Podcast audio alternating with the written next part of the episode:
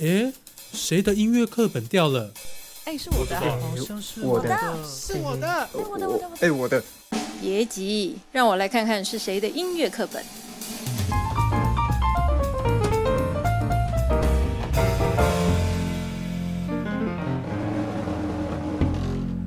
欢迎收听。哎，谁的音乐课本掉了？我是周俊成。本集 podcast 的主题是被忽略的声音、水晶唱片和另类音乐，会提到解严后的非主流音乐和那时候另类音乐的推手水晶唱片，从中寻找台湾音乐的轨迹。因为我是玩摇滚的，蛮多地方会从摇滚的观点去切入。在进入主题之前，我想先讲一下解严前的音乐。一九五零至七零年代是摇滚乐刚萌发的年代，那时候美军驻台，很多西方的文化、音乐传了过来。电台统称西洋流行歌为热门音乐，这些热门音乐很受年轻人的喜爱，也孕育了一些乐团。但是那个时候还没有乐团这个名字，多叫合唱团。比较有名的有阳光、雷蒙、洛克等乐团。表演内容多是 cover，比较少创作啦。场地则限于美军的俱乐部，还有周围的西餐厅等。一般的民众比较难去进入这些场地啦，所以他们比较少可以听到这种现场演出。但还是可以透过电台还有盗版唱片接触到摇滚乐。时间推移至一九七六年。那时的民歌歌手李双泽在淡江校园里有一场表演，他拎着一瓶可口可乐到台上说道：“我走遍世界各地，年轻人喝的都是可口可乐，唱的都是洋文歌，请问我们自己的歌在哪里？”接着拿着吉他就唱起了《思想起》《横春调》《捕破网》与《国父纪念歌》。这句话随即流传开来，也得到广大的讨论。大家开始尝试用自己的语言创作自己的歌曲，校园民歌风行一时。这句唱自己的歌，也为之后的音乐创作埋下了种子。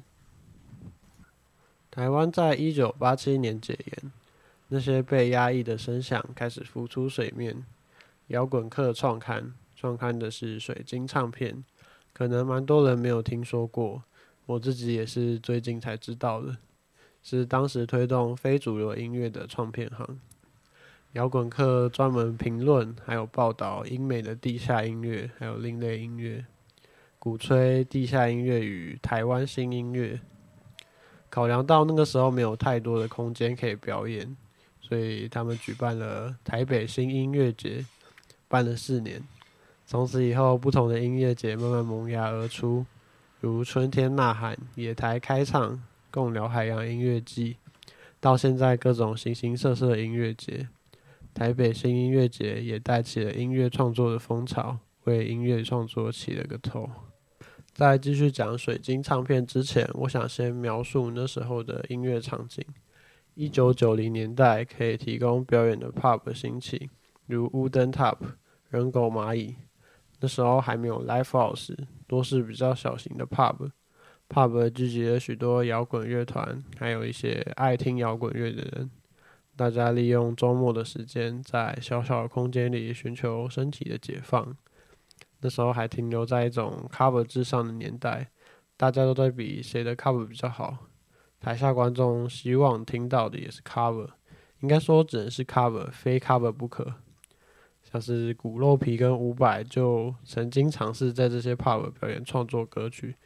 结果就是观众好像不太买单，票越卖越少，到最后连老板都叫他们不要唱创作曲，这与同时在的台北新音乐节形成了强烈的对比。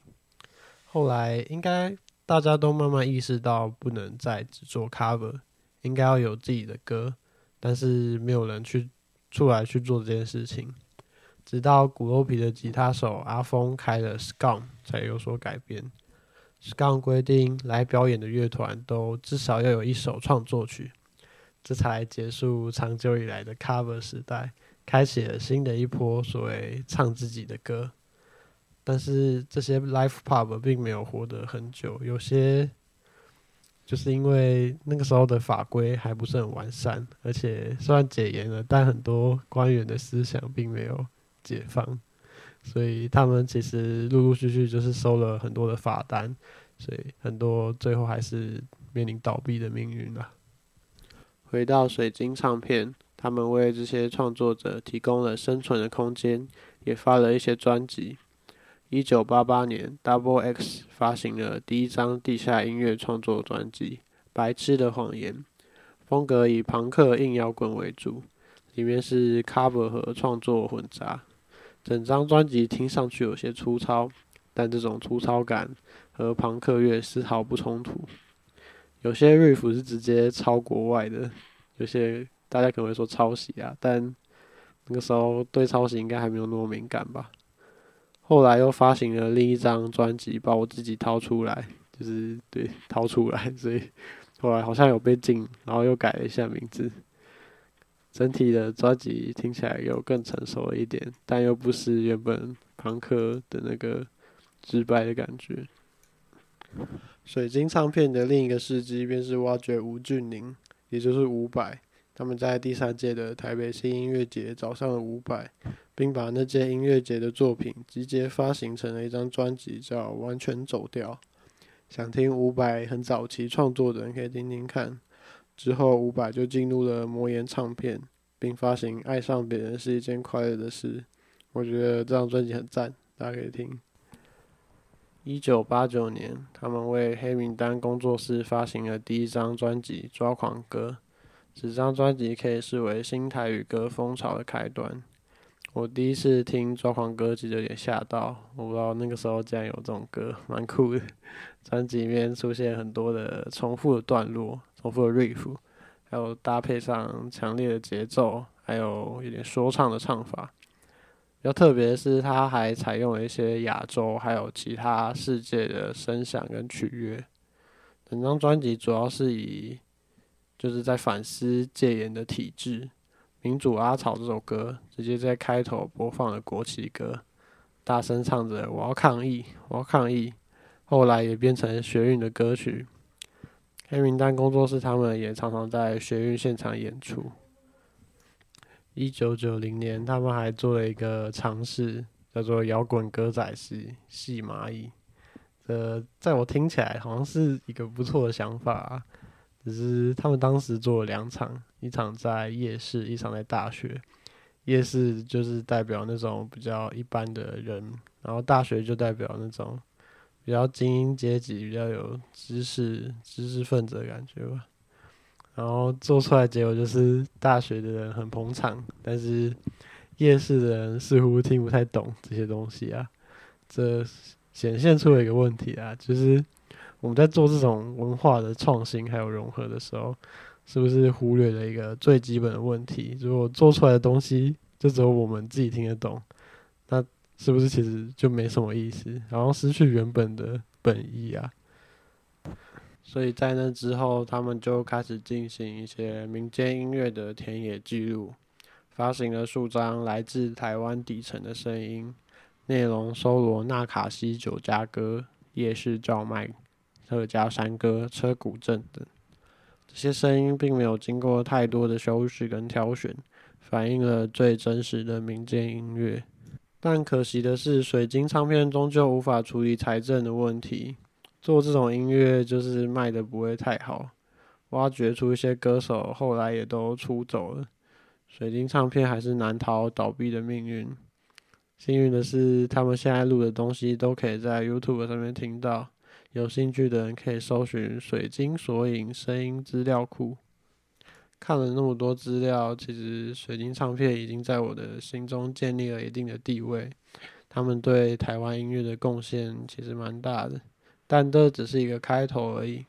之后乐团的声量快速窜起，最先是伍佰，紧接着五月天，各种 live house 兴起，像是 The Wall 啊、河岸留言、女巫店、Pipe。音乐剧也是多到泛滥。其实我还有很多团想讲，但我不想塞那么多东西，像是朱约信、陈明章、浊水溪公社、交工乐队、林声祥、黑手纳卡西，他们都承载了不同属于台湾的声音，还有很多新生代乐团带有这样的意识。百合花神棍乐团结合了民间的南北管，但我认为台湾音乐不应该局限于配器曲式，而是歌曲的内涵。我从陈明章的歌里面听到了对土地的执着，从抓狂歌里面听到人民反抗的心声。从黑手纳卡西里面听到劳工，从浊水溪公社里面听到生活等等，是那些贴近社会现实的音乐。上个时代的东西固然要保留，但我觉得那并不是属于属我自己的歌，因为我并不是那个时代的人。现在的音乐环境比以前好很多，我觉得大家应该好好把握，然后创造属于自己的歌。今天的 podcast 就到这告一段落，谢谢大家，拜拜。